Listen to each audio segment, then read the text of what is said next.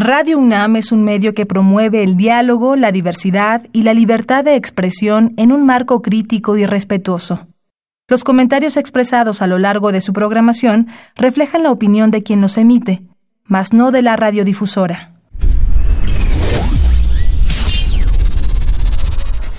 Radio UNAM y la Facultad de Ingeniería presentan Ingeniería en Marcha.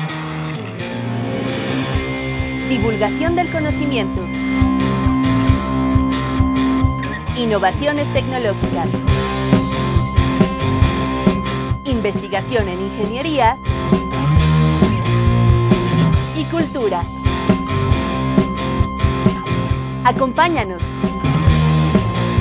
Esto es Ingeniería en Marcha.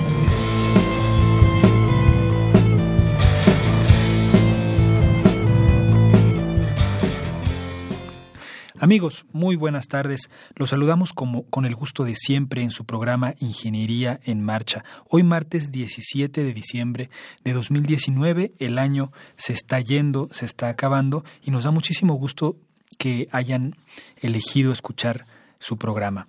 Soy Rodrigo Sepúlveda y los saludo con mucho gusto. Eh, les invito a que se mantengan en comunicación con nosotros eh, en nuestra página del programa que es www.enmarcha.unam.mx. Ahí pueden descargar este y todos los programas anteriores en formato podcast y también pueden escribirnos a través de nuestras redes sociales, particularmente en Facebook, que nos buscan como Ingeniería en Marcha.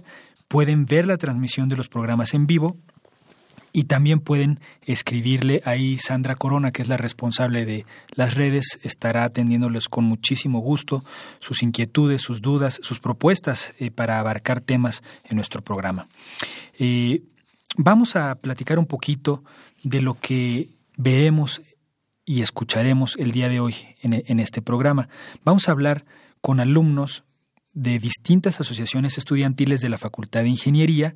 Nos van a hablar de cómo se constituyen estos grupos, de los proyectos que llevan a cabo todos los semestres con mucho entusiasmo, las actividades, los eventos que se organizan, su interacción ¿no? entre ellos, porque tienen mucha comunicación, son cercanos a algunas agrupaciones, y el trabajo que desarrollan, pues no solo como estudiantes, sino como miembros de estas agrupaciones.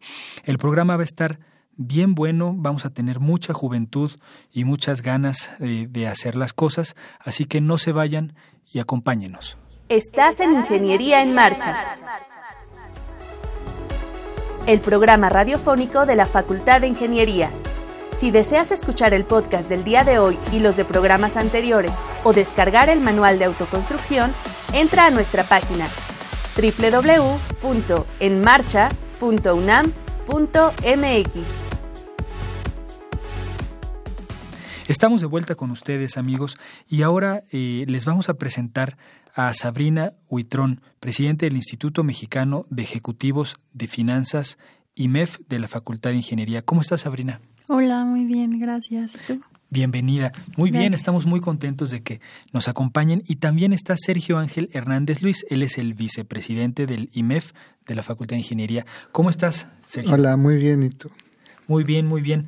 Eh, Qué bueno que nos acompañan y pues queremos que nos platiquen un poco de lo que hacen en esta, eh, en este, en esta agrupación estudiantil que se llama IMEF, Instituto Mexicano de Ejecutivos de Finanzas. Sí, claro, mira, nosotros somos una agrupación dentro de la facultad y así como estamos dentro de la facultad, estamos dentro de 83 universidades a lo largo de todo el país. Sí. Lo que hacemos y lo que buscamos es, además de generar experiencias que trasciendan, buscamos fomentar una cultura financiera dentro de los universitarios, ya que actualmente en México a nivel universitario ya deberíamos de tener como una educación o salud financiera más, eh, bueno, esperada, más avanzada y actualmente no está ocurriendo esto. Entonces, esto es lo que estamos tratando de buscar y además formar una formación profesional completa, integral para los universitarios. Claro. ¿Qué, qué es la educación financiera? ¿Qué es lo que deberíamos de saber eh, respecto al tema? Pues mira, así en términos fáciles es saber cómo utilizar tu dinero. O sea, una cosa es eh, cómo adquirirlo, pero después cómo lo utilizas. Claro. Entonces, muchas veces no sabemos cómo ahorrarlo. Creemos que, por ejemplo, ahorrarlo debajo del colchón está bien. Este, y pues llegando a temprana edad, como nosotros, pues llegamos a tener casos en donde ya estamos endeudados o no nos está rindiendo el dinero como, como esperábamos. Y y pues eso es en términos básicos. Sí. ¿Qué actividades tienen y cómo se han organizado para poderlas realizar?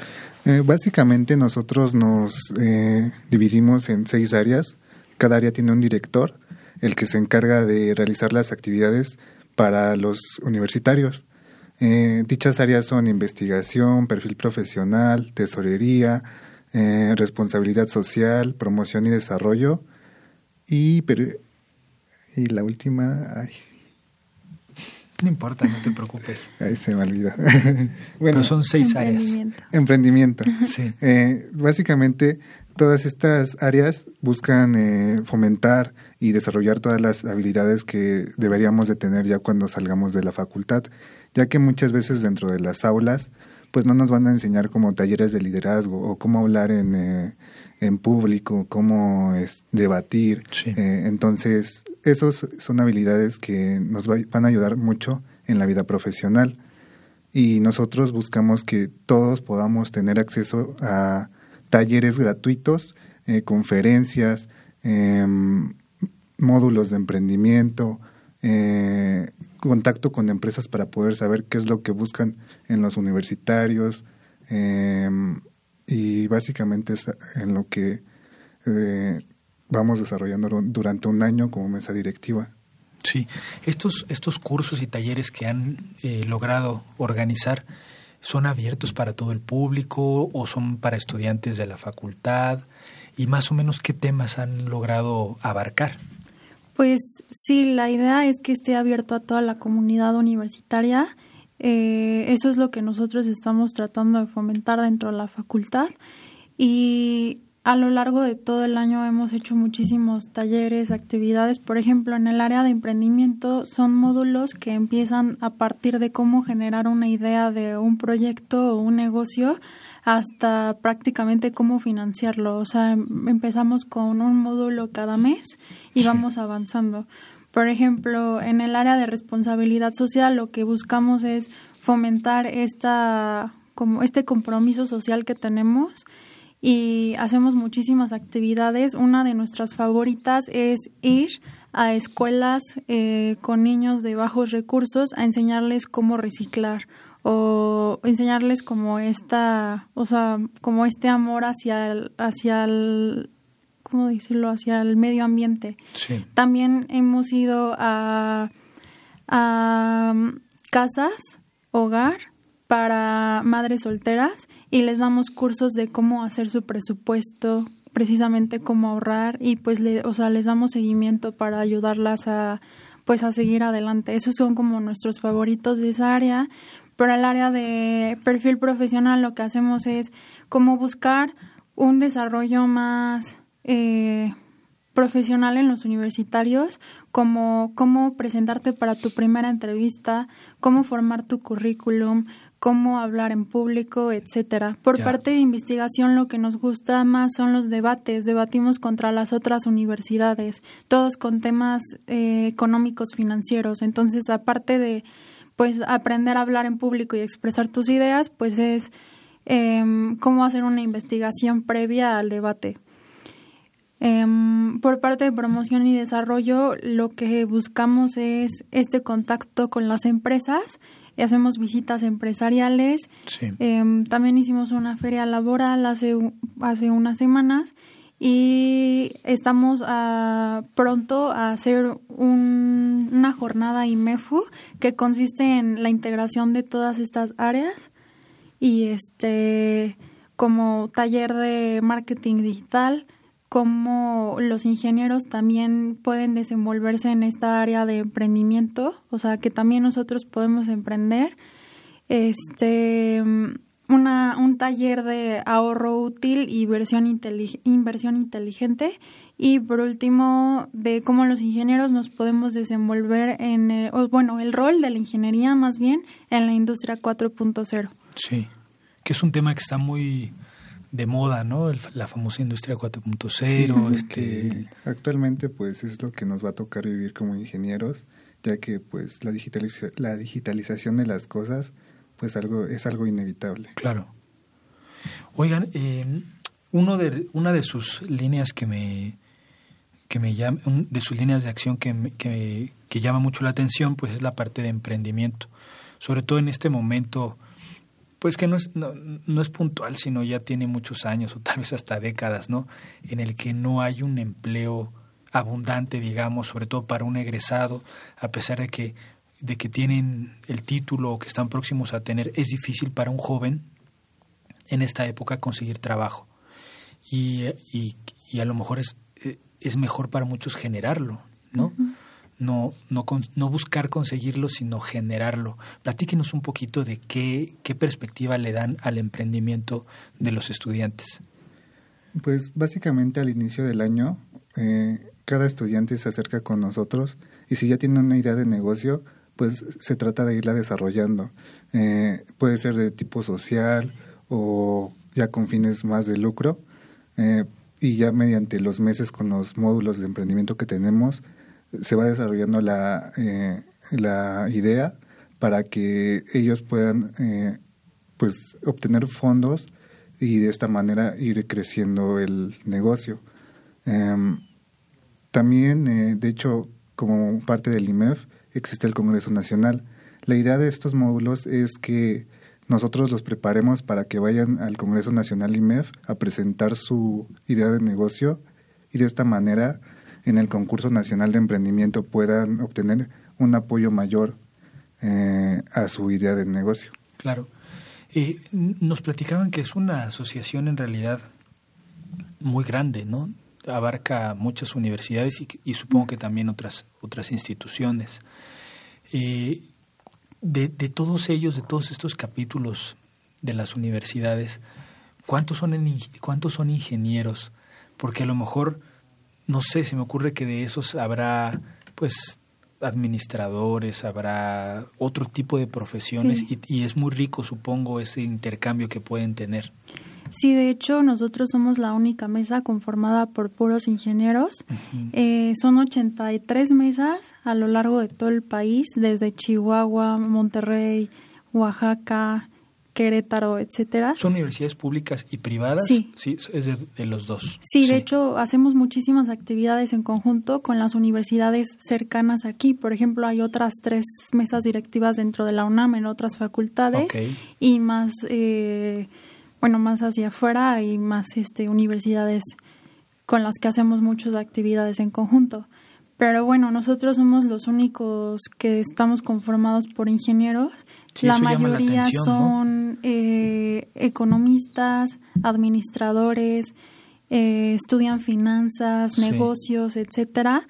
Y la verdad es que nos gusta mucho que en ingeniería se esté promoviendo esta inclusión al, al ámbito económico del país, porque pues muchas veces, por ejemplo, hablando del tema de emprendimiento, en ingeniería hay muchísimas ideas, pero cómo integrarlas, cómo financiar el proyecto, etcétera, pues es ahí cuando nos atoramos. Entonces, yo supongo que hay, hay muy buena este mancuerna, ¿no? Entre lo que se puede trabajar eh, desde otras áreas o desde puntos de vista que no se abundan tanto en la facultad. Sí, exactamente. De hecho, o sea, creo que lo más padre, bueno, una de las cosas más padres de la, de la agrupación es que logramos conocer muchísima gente de otras carreras, otras universidades y se forma un ambiente muy eh, como satisfactorio para nosotros. ¿Tienen algún evento próximo? Eh. Eh, o, o, cuándo viene el Congreso que nos platicaban que supongo que debe de, reunir a muchísimos estudiantes? ¿no? El Congreso Nacional acaba de pasar, fue en octubre. Sí. Fueron más de mil asistentes, todos universitarios de diferentes partes de la República y se hace cada año. entonces va a ser más o menos por la misma fecha en octubre del siguiente año. Ya. Eh, para ir, pues va cambiando la sede. En este caso, como se mencionó, eh, será en Monte, fue en Monterrey y el próximo año todavía está como este, las propuestas para ver cuál será la sede. Ok. Eh, en estos congresos se hacen conferencias, talleres, eh, vamos este, a hacer eventos sociales para que tú vayas como eh, incluyéndote al mundo laboral dentro de las ponencias, dentro de los este, dentro de los diferentes ámbitos con los eh, otros eh, estudiantes de la República. Em, también eh, se hace otro evento nacional, pero ese es como ya un poco más para las mesas directivas, que esto está próximo, será en enero. Ok. En Querétaro, y va a ser en Querétaro. En este evento se hace la capacitación para todos los que conforman la mesa directiva y está también está muy padre el evento porque eh, tienes la oportunidad de platicar con, no sé, alguien del TEC Chihuahua o alguien de la Autónoma de Querétaro. Claro, claro. Entonces, intercambiar. Es, intercambiar ideas, ampliar tu panorama. Entonces, es como lo más padre de la agrupación, el que sea como más abierta. Muy bien, pues eh, qué bueno que están haciendo esta labor.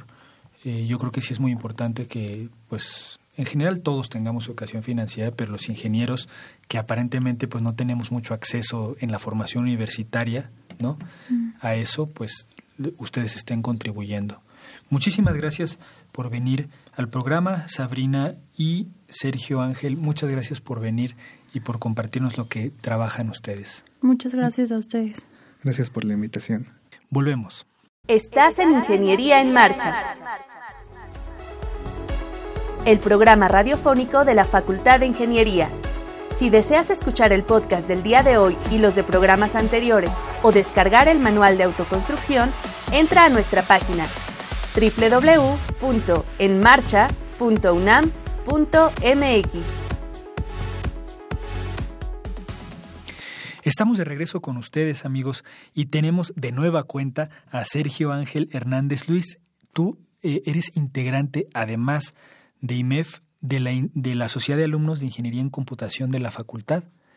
Eh, perteneces entonces a dos capítulos estudiantiles y nos, eh, nos gustaría que nos platicaras un poco acerca de lo que hacen en este capítulo, que se antoja que tenga pues igual bastante amplitud, ¿no? Bastante campo de acción, ya que la computación pues es una herramienta de muchas de las ingenierías en nuestra facultad. Sí, de hecho, acabo, bueno, eh, acabo de entrar como miembro de la mesa de computación. Sí. Eh, nuestro objetivo es buscar que los todas las carreras eh, tengan acceso a los talleres de computación, eh, a la a los temas relacionados con con los sistemas, etcétera. Em, básicamente buscamos hacer talleres gratuitos para los eh, alumnos de la facultad y pues próximamente ya a externos para que los que no tengan los recursos suficientes para pagar un curso, no sé, de dos mil pesos, eh, puedan tener acceso a este tipo de información porque es algo muy importante ya que actualmente eh, ya todo todo lo que tiene que ver con los trabajos se está digitalizando. Claro. Entonces, si te quedas atrás en los temas tecnológicos, pues vas a perder tu trabajo o no vas a encontrar trabajo. Eh, entonces se considera algo muy importante empezar desde la vida universitaria. No importa que no seas como ingeniero en computación, eh, sino cualquier eh, ingeniería, cualquier este, licenciatura en general puedan tener acceso a esta, esta información. ¿Qué tipo de cursos han ofrecido? ¿De qué, de qué? Supongo que de distintas paqueterías, ¿no? Pero ¿Qué, qué tipo de paqueterías han pensado como objetivo de, impartir? Buscamos eh, las más este, utilizadas dentro del sector eh, laboral, que serían Java, eh, también Python, que es muy, este, muy utilizado en, la, el, en el ámbito como de la investigación y también en el laboral. Claro. También por su este, cierta facilidad para aprenderlo. Sí. Eh, y pues obviamente como empezar con las bases en C, que es como lo que te ayuda bastante a que entiendas las, la sintaxis de las demás, este, de los, de los demás lenguajes. Em, pero eso está como lo estamos preparando para el siguiente año ya para tener un este un curso que vaya como avanzando en niveles. Ya cuando terminaste uno puedas acceder al, al otro y pues sigas con tu preparación. Claro. Eh, también buscamos obviamente hacer conferencias apoyados de las empresas tecnológicas eh, esto para ah, también para acercar a los alumnos al sector laboral ya que muchas veces se pueden perder los, las oportunidades por no saber qué es lo que buscan. Y si tú estás como más cercano a, a los reclutadores, a, a, la empresa en general, puedes aprender más de qué se necesita y tú, por tu cuenta como autodidacta, puedas eh, eh, buscar esos, esos conocimientos. Claro. Eh, dijiste algo interesante, que están buscando abrir estos cursos para el público en general. ¿Qué tan lejos o qué tan cerca están de ese objetivo y, qué tipo de cursos igual para el público en general han, planeado?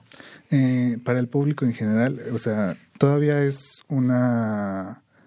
Eh, todavía se está planeando porque pues es complicado también por porque los que van a dar las los talleres pues también deben de recibir como cierta remuneración.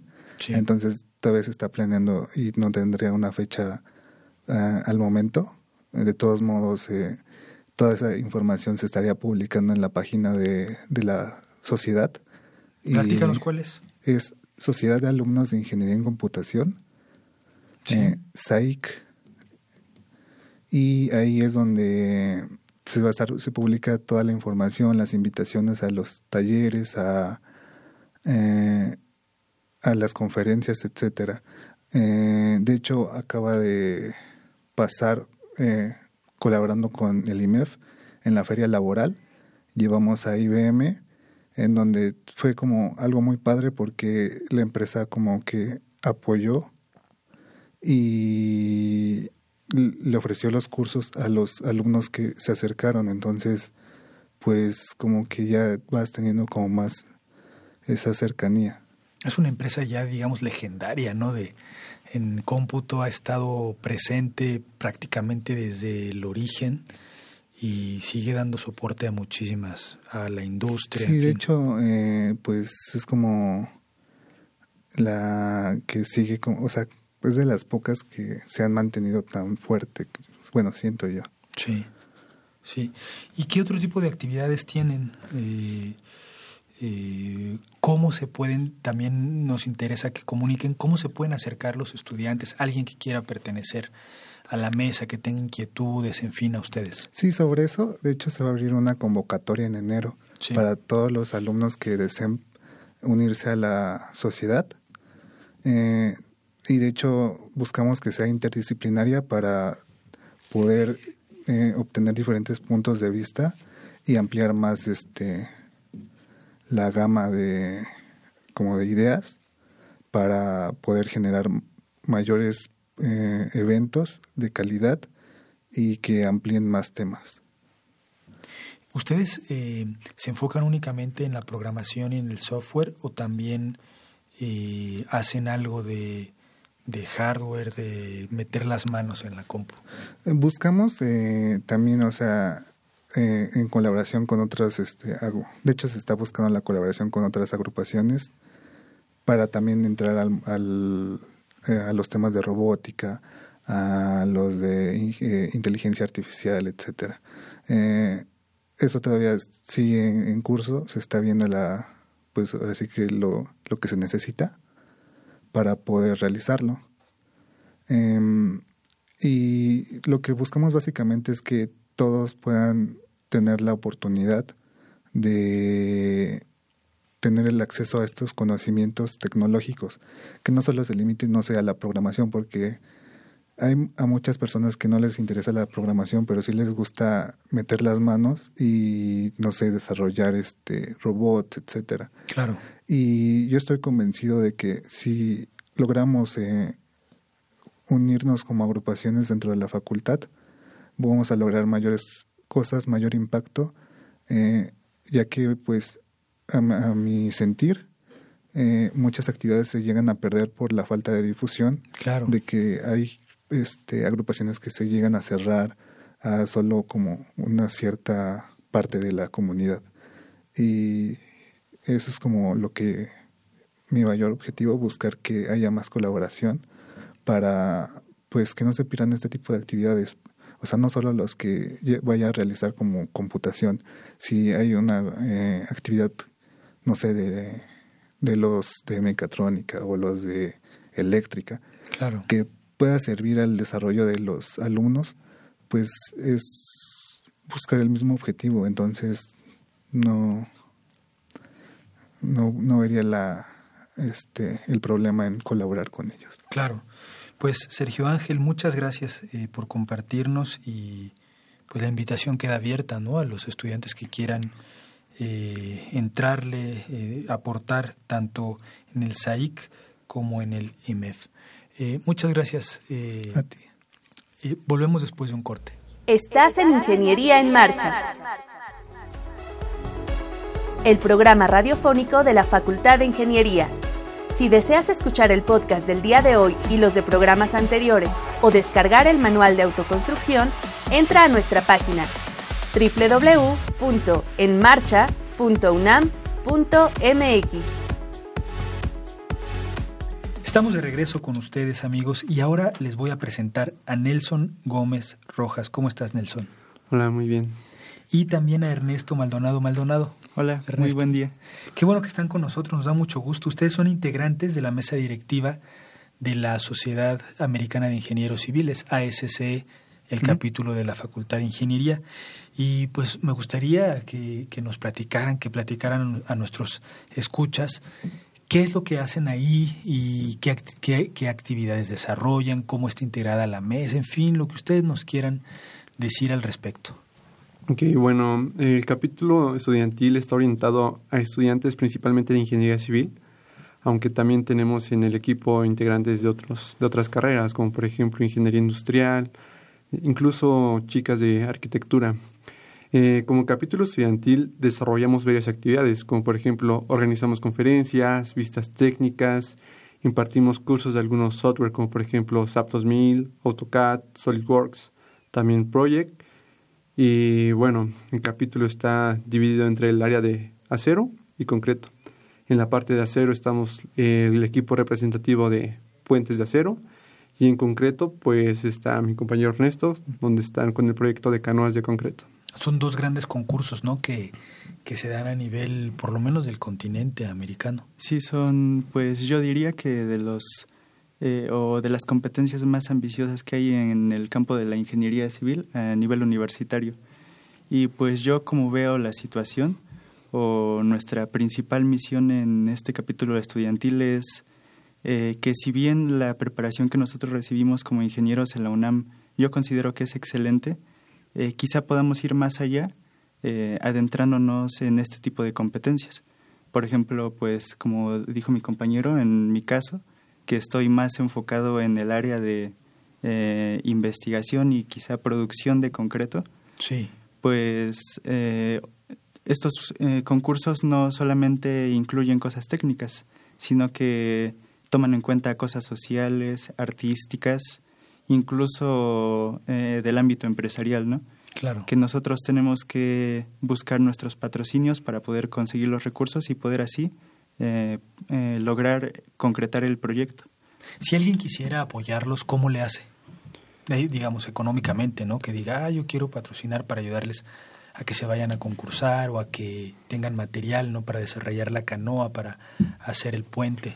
Eh, bueno, para financiar el proyecto, pues realizamos varias actividades. Por ejemplo, ahorita estamos organizando una rifa, que es como el dinero que podemos tener ya ahorita así a la mano pero también existe la posibilidad de que nos donen a través de CEFI. CEFI nos ha apoyado mucho con esa parte. Sí. Eh, nos contactamos, nos ponemos de acuerdo cómo va a estar la situación. El patrocinador deposita a CEFI, eh, CEFI nos canaliza ese dinero, nos los entrega después y asimismo CEFI entrega un documento al patrocinador para que le ayude a deducir sus impuestos. Claro. Eh, pues ahí sí, yo creo que si están interesados en apoyarnos, sería de que nos mandaran un mensaje a nuestras redes sociales y ahí con muchísimo gusto. Perfecto. Platíquenos un poquito de las competencias, que a lo mejor es uno de sus principales ejes de trabajo, ¿no? Tanto puentes de acero como canoas de concreto. ¿Qué hacen ahí? ¿Cómo se compite y cómo está integrado el equipo? ¿No? Ah, bueno, la estructura del equipo en sí es que cada quien en, eh, en pues en el capítulo estudiantil tiene un eh, si no un puesto, sino más bien un, una especie como de función, ¿no? Sí. Por ejemplo, eh, no sé, quienes tengan mayor experiencia en el área del concreto eh, o, bueno, sí, más experiencia en este ámbito, pues puedan apoyar a los que son nuevos quizá, ¿no? Claro. Y enseñarles las técnicas que se han ido desarrollando, ¿no? Está, por ejemplo, el área de finanzas que eh, lo que buscamos es eh, encontrar patrocinios y así poder tener los materiales y poder trabajar en el laboratorio, por ejemplo, ¿no? Claro.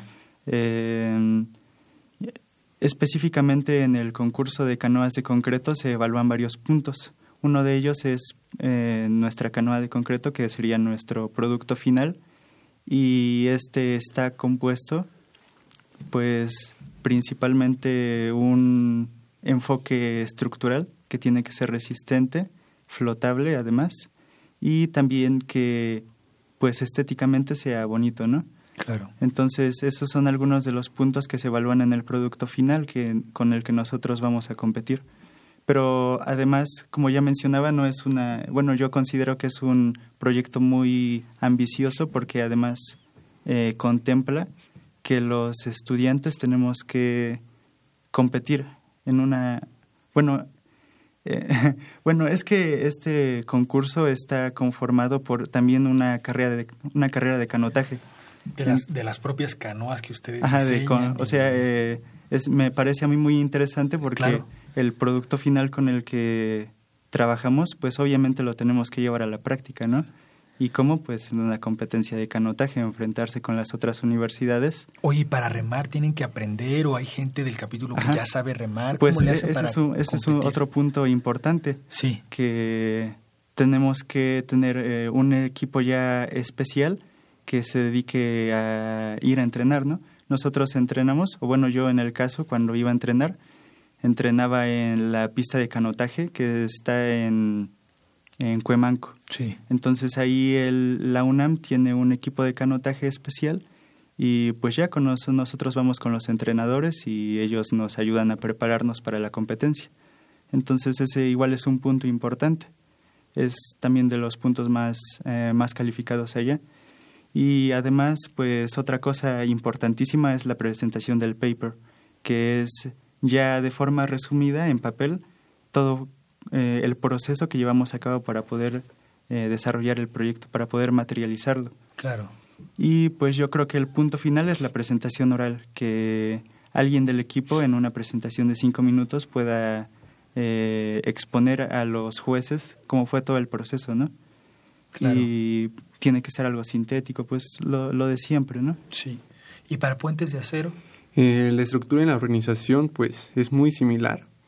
Eh, es, pasa exactamente lo mismo. Los más experimentados ayudamos a los nuevos. Eh, en especial en el equipo de puentes tenemos tres áreas de trabajo, que es la parte de diseño, la parte de manufactura y la parte de finanzas. En la parte de finanzas pues se dedica a hacer eh, toda esta parte de conseguir recursos, de hacer planeaciones, etcétera. En diseño nos enfocamos principalmente en la estructura de nuestro proyecto, que es hacer un puente de acero eficiente. Tratamos de tener una estructura muy eficiente, que pese poco, que se deforme lo menos posible. Sí. Y en manufactura ya es especialmente en hacer nuestras conexiones. De hecho, este año queremos innovar con unas conexiones fabricadas en CNC. Eh, también tenemos que, este año queremos fabricarlo nosotros mismos completamente ya estamos consiguiendo recursos para comprar nuestra soldadora, este, cortadoras, etcétera. Eh, bueno, En cuanto al concurso, el concurso consiste en diseñar y fabricar un puente de acero que sea eficiente. En el concurso te califican varios aspectos, por ejemplo, cuánto pesa tu puente, cuánto se deforma al ponerle carga. Eh, también se hace una competencia de armado, porque tu puente lo tienes que seccionar en piezas. El momento de concurso tú llegas con tus piezas y lo armas en situ. Te cuentan cuántas personas lo arman y en qué tiempo. Entre menores sean los números, pues muchísimo mejor para nosotros. Claro. También hay una presentación de, de estética del puente, te califican qué tan bonito se ve, con unos diagramas, tienes que anexar un cartel con tus diagramas de momento, cortante, etcétera. Y por último está la presentación oral, que también es de cinco minutos, y pues tienes que hablar sobre cómo construiste el, construiste el puente, innovaciones que tuviste, etcétera. No hemos hablado del tamaño del puente, porque a lo mejor eh, algunos de nuestros escuchas no han, no han dimensionado, piensan que pues es el tamaño de una hoja carta o hay que hablar un poco cómo se desenvuelve, cómo se tienen que desenvolver en la competencia, ¿no? Sí, el concurso te plantea una situación real, la cual debes resolver a escala. Al final te sale un puente más o menos de 7 metros de largo y un metro y medio de alto por metro y medio de ancho también. Sí, es un puentezote. Sí. ¿Y dónde son, dónde son las competencias tanto de canotaje como de eh, puentes de acero? Pues en este caso la tengo entendido que la competencia de canoas de concreto va a ser en Texas y pues es el sitio en donde generalmente se organizan estas competencias. Que es como la franja sur, ¿no? Ajá, sí, exactamente. En, esa, eh, es, lo, es local dentro de, de todo ASC. Sí, México, Texas. Sí. Y pues eh, mis compañeros eh, creo que, bueno, me parece que es más variable, ¿no? Sí, por ejemplo, nosotros vamos, tenemos la primera competencia en abril, el 15 de abril, en Toluca, en la UAMX. Ok. Y el 15 de mayo en Toronto, Canadá. Ok, muy bien. Oigan, yo, yo recuerdo que, han, que algunos compañeros de ustedes han venido porque han recibido algún buen lugar, eh, han ganado otros concursos, por ejemplo, hay uno de, recuerdo una de oratoria, ¿no? De, de un artículo relacionado con ingeniería, también este uno sobre plantear nuevas competencias, ¿no? Platíquenos un poquito de eso, porque también lo hace ASCE. Sí, pues yo eh, me parece que nosotros, bueno, yo me considero un miembro nuevo del capítulo, ¿no? Y creo que la experiencia que todos ellos tienen en cuanto a competencias pasadas o al registro histórico del capítulo, sí. nos ayuda a nosotros a tener una mejor preparación, ¿no? Claro. Entonces, eh, eh, por ejemplo, si nosotros quisiéramos abordar alguno de esos concursos en los que ellos han participado las veces pasadas, pues podríamos tener un poco de, su apoyo, ¿no? Para prepararnos correctamente y pues tener un buen lugar, ¿no? Y pues también eh, que, por ejemplo, nosotros que estamos aquí representando al capítulo, eh, no quiere decir que alguno de los otros miembros del episodio, bueno, del capítulo estudiantil, no sean capaces de, llevar a cabo estas eh, todas estas competencias, ¿no? Entonces es cosa de, de no sé, que los mayores, bueno, quizás suene un poco trivial, ¿no? Pero que los mayores enseñen a los menores, ¿no? y tengamos una mejor preparación para, eh, si nosotros incursionamos en estas competencias, tener un buen resultado. Claro. El, eh, ¿Cómo está eh, conformado su capítulo? Nos dijeron que tenía principalmente estos dos grupos ¿no? de trabajo, pero ¿cuántos, ¿cuántos son en cada uno? En fin, denos una idea de, de, de cómo llevan a cabo su trabajo cotidiano. por ejemplo, en el equipo de puentes somos alrededor de 23 personas actualmente. Ah, está, está grandote. Sí, en cada área, en las tres áreas que tenemos, pues están divididos aproximadamente entre 6 y 5 personas. Sí. Y bueno, es así como la cantidad de personas que tenemos ahorita. Sí. ¿Y ustedes? Sí, en el equipo de puentes, bueno, de canoas de, de concreto hay, yo supongo que aproximadamente la misma cantidad. Sí. Y generalmente nos dividimos en brigadas, eh, por ejemplo, lunes y miércoles, martes y jueves, y de acuerdo a eso, pues se asignan actividades cada semana.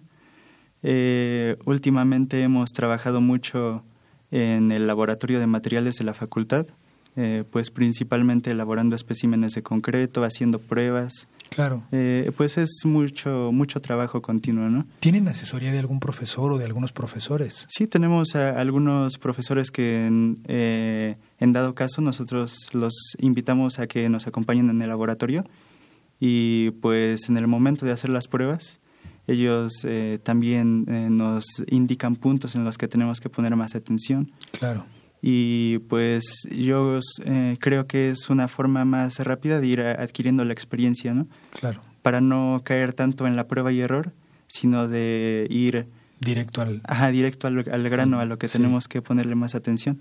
Muy bien, pues muchísimas gracias eh, por acompañarnos, por platicarnos de su capítulo, Nelson Gómez y Ernesto Maldonado. Pues sean bienvenidos al programa. Cuando Muchas gracias. quieran comunicarnos algún concurso o algún evento que estén planeando, pues las puertas están abiertas y los micrófonos también. Sí, muchas gracias. Muchísimas gracias. Volvemos después de un corte. Estás en Ingeniería en Marcha. El programa radiofónico de la Facultad de Ingeniería. Si deseas escuchar el podcast del día de hoy y los de programas anteriores o descargar el manual de autoconstrucción, entra a nuestra página www.enmarcha.unam.mx. Amigos, estamos de vuelta con ustedes. Les recordamos que establezcan comunicación a través de nuestras páginas, de la página del programa y de la página de Facebook. Cualquier inquietud que tengan lo pueden manifestar ahí. Ahora nos acompañan tres eh, integrantes de la Asociación Aeroespacial de la Facultad de Ingeniería, AAFI. Eh, primero voy a presentar a Elena Guzmán Torres. Ella es líder del equipo Axolotl. Elena, ¿cómo estás? Hola, mucho gusto, estoy muy bien, gracias. También está Karina Estrada Chima- Chimal. Ella es coordinadora de divulgación y comunicación de la asociación. ¿Cómo estás? Muy bien, muchas gracias. Qué bueno. Y también está Atemoc de la Oscarranza. Él es líder del equipo Semanáhuatl. ¿Cómo estás? Muy bien, muchas gracias. Ustedes tres eh, conforman eh, o son parte de este equipo eh, de la Asociación Aeroespacial de nuestra facultad, que tiene mucha presencia sobre todo en competencias, en algunas Sí. actividades que organizan. Platíquenos la generalidad, las generalidades de esta asociación y luego platicamos un poco de las competencias a las que ustedes eh, han estado presentes. Claro, nosotros somos AFI y nos dividimos como en tres sectores, que es divulgación, cohetería y CANSAT. Sí, Em, nosotros somos parte de la división de CANSAT, hay dos equipos y acabamos de ir a unas competencias que fue en Texas y en Rusia. sí. Eh, ¿qué, qué, qué es, ¿Qué es un CANSAT? Ah, ok, un CANSAT es un pico satélite o una simulación de satélite que sube a una determinada altura y tiene diferentes misiones. Eh, en particular el nuestro eh, fue a Rusia y subió a un kilómetro de altura. Entonces, eh, su misión era medir temperatura, presión atmosférica, CO2, diferentes medidas ambientales. Entiendo que se llama CANSAT porque está todo metido en una lata o en el tamaño de una lata, ¿no? Exactamente. También existen los CubeSat, que son eh, en forma de cubo. Sí. Y, y, y, y bueno, eh, a lo mejor conviene que Karina nos platique un poco de cómo está conformado, eh, qué tipo de redes tienen, cómo eh, podemos establecer contacto con, con ustedes. Eh, Sí, claro. Este, yo soy de, de divulgación, como ya habían comentado. Este, mm, pues estamos en redes sociales como afi.unam en todas las redes. Twitter, Facebook, ahí nos pueden contactar. Eh, Con doble A, Ajá, ¿no? a AFI, exactamente. Eh, bueno, pues nos dedicamos a todos estos temas aeroespaciales por este tema que a veces eh, los estudiantes de la misma facultad eh, no saben que en la facultad se están haciendo este tipo de cosas, ¿no? Claro. Entonces, eh, por ejemplo, en el área de divulgación, pues es muy importante porque creo que es el primer paso para que ellos conozcan que pues sí se pueden hacer cosas espaciales y de ciencias en general y que se están haciendo cosas y que pueden integrarse a nosotros también. ¿Qué tipo de estudiantes buscan de alguna carrera en particular, de algún semestre en particular? Bueno, eh, próximamente nosotros vamos a hacer un reclutamiento y preferentemente estamos buscando estudiantes de los primeros semestres que aún estén estudiando las ciencias básicas, ya que queremos hacer un plan a largo plazo donde ellos puedan estar compitiendo en diferentes certámenes. desde, digamos, desde peques, ¿no? En la facultad y que vayan eh, avanzando semestre con semestre. Eh, sobre todo en los equipos que son más de tecnología, como Kansas o que es del, de cohetería, personas de ingeniería, pero en divulgación eh, buscamos acerca de, bueno, de todos los perfiles, ¿no? De ciencias y humanidades, de comunicación. ¿Qué hace el equipo de cohetería? Bueno, apenas está comenzando. Eh, justamente por eso surgió el equipo CANSAT, porque mm, hubo problemas con los permisos por los combustibles y ese tipo de cuestiones. Y como igual se divide en varias áreas, que es este dinámica, eh, estaba el área de electrónica y comunicación del cohete, y esa área empezó a desarrollarse más, porque empezó a avanzar más que el área de los que trabajaban con los combustibles. Entonces, como vimos que ya teníamos un gran avance y que prácticamente lo que habíamos hecho ya era lo que consiste un CANSAT, que es todo este eh, todo este conjunto de sensores y de comunicación y estación terrena, fue ahí como empezamos a hacer una división de Kansas, en lo que cohetería seguía avanzando. Y pues es más un desarrollo eh, de conocimiento, haciendo cálculos acerca de trayectorias y de caracterización de combustibles, pero por ahora todavía no hay ningún lanzamiento oficial. Oye, platícanos cómo les fue en Rusia. ¿Se fueron a em, Rusia? No, nosotros, a, fue a Texas. A Texas, platícanos cómo se fueron. Pues ¿Cómo, les fue? ¿Qué, qué experiencias eh, vivieron? Eh, ¿Qué tipo de universidades, eh, con, contra qué tipo de universidades compitieron? Pues las experiencias empezaron desde que mm, salimos de aquí, ¿no? De México, que empezamos a trabajar, desde aquí de la facultad. Eh, sí fueron, como que el equipo se fue consolidando paso a paso. Entraron, algunos salieron, tuvimos algunos problemas con mecánica que después se fueron como que mm, consolidando cada vez más. Y cuando nos fuimos, pues es bastante interesante porque mm, no vamos o no fuimos ahí para aprender acerca de tecnología, porque lo que nos dimos cuenta era que eh, el conocimiento tecnológico era bastante homogéneo entre todos, entre todos los países.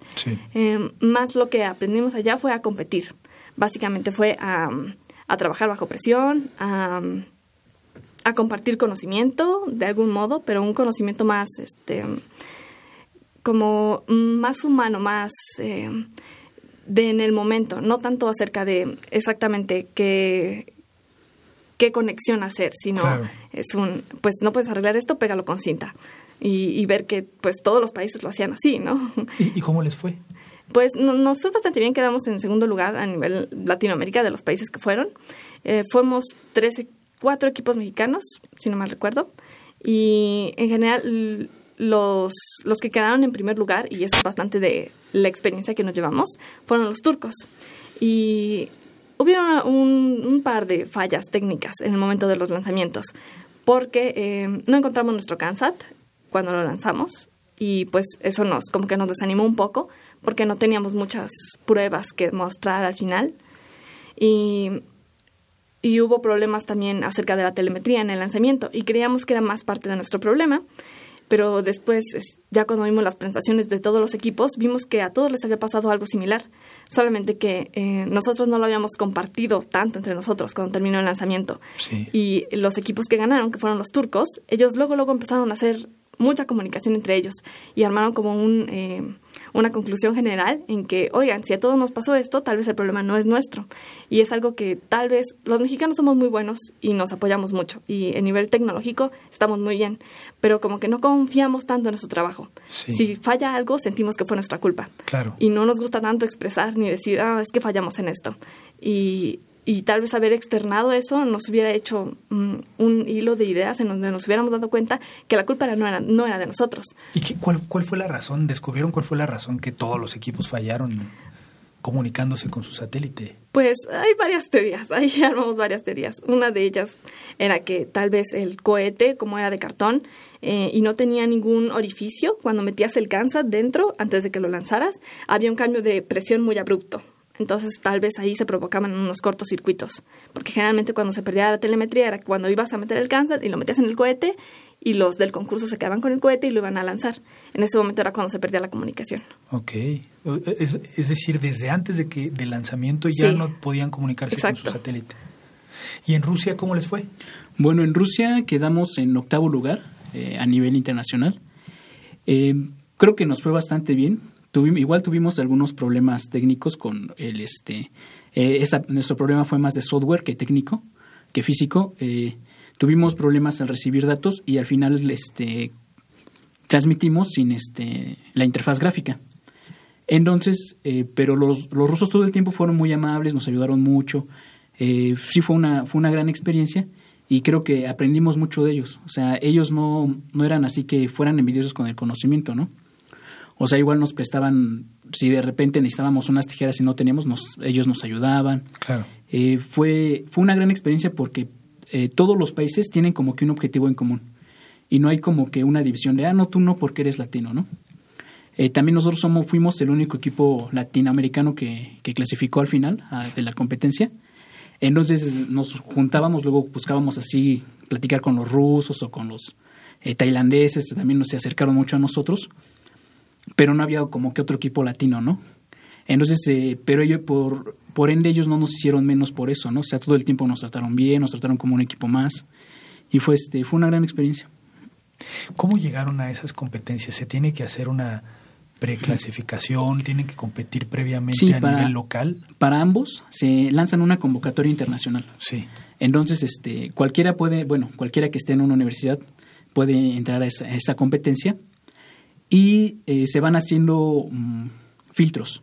Entonces, primero, lo, lo, primero que te piden en ambos, este, en ambos casos son cálculos, que tengas, este, tengas toda la base teórica bien, que tengas los parámetros, que tengas el diseño, eh, después se piden muestras de que funcione tu circuito.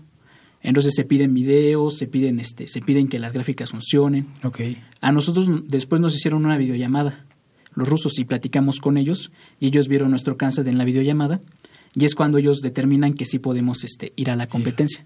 Después, en la misma competencia, allá en Rusia, llegamos 30, 30 países a 30 equipos a Moscú. Y de los 30 fueron eliminando.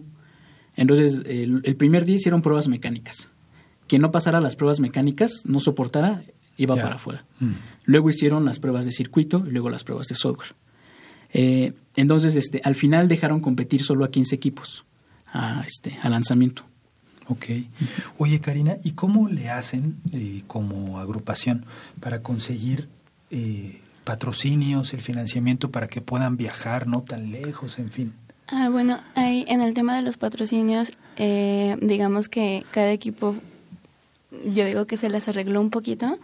Este, por ejemplo, los de Kansas, de Texas, de Charlotte, ellos pues ya consiguieron patrocinador con el PU y creo que con otra persona. ¿Cómo? con Jaime Camila. Ah, sí, claro, sí es cierto, los apoyó muy bonito, ¿no? Que hasta les mandó un video así como de sí, que les vaya muy bien en su competencia. Y, Sí, con Jaime Camila. Y pues aquí del lado de Semanahuat, ellos pues consiguieron apoyo de la facultad, de los de CEFI y... De Tultepec. ¿Con quién? Con el municipio de Tultepec. Ah, ah con, apoyo municipal, qué padre. Entonces digamos que cada, cada equipo se está como... Moviendo. Moviendo entre ellos, ¿no? Como pueden, ¿no? Pues eso sería por parte de los patrocinios. ¿Y, por qué decidieron ponerle a los equipos? ¿Por qué le pusieron a Charlotte? ¿Qué representa para ustedes? ¿Qué, tiene atrás ese nombre? ¿no? Que bueno, sabemos que es Nahuatl, que, es el nombre del ajolote, pero ¿qué, qué, qué, tiene que ver o, por qué le llamaron así? ¿Por qué también se llama Nahuatl?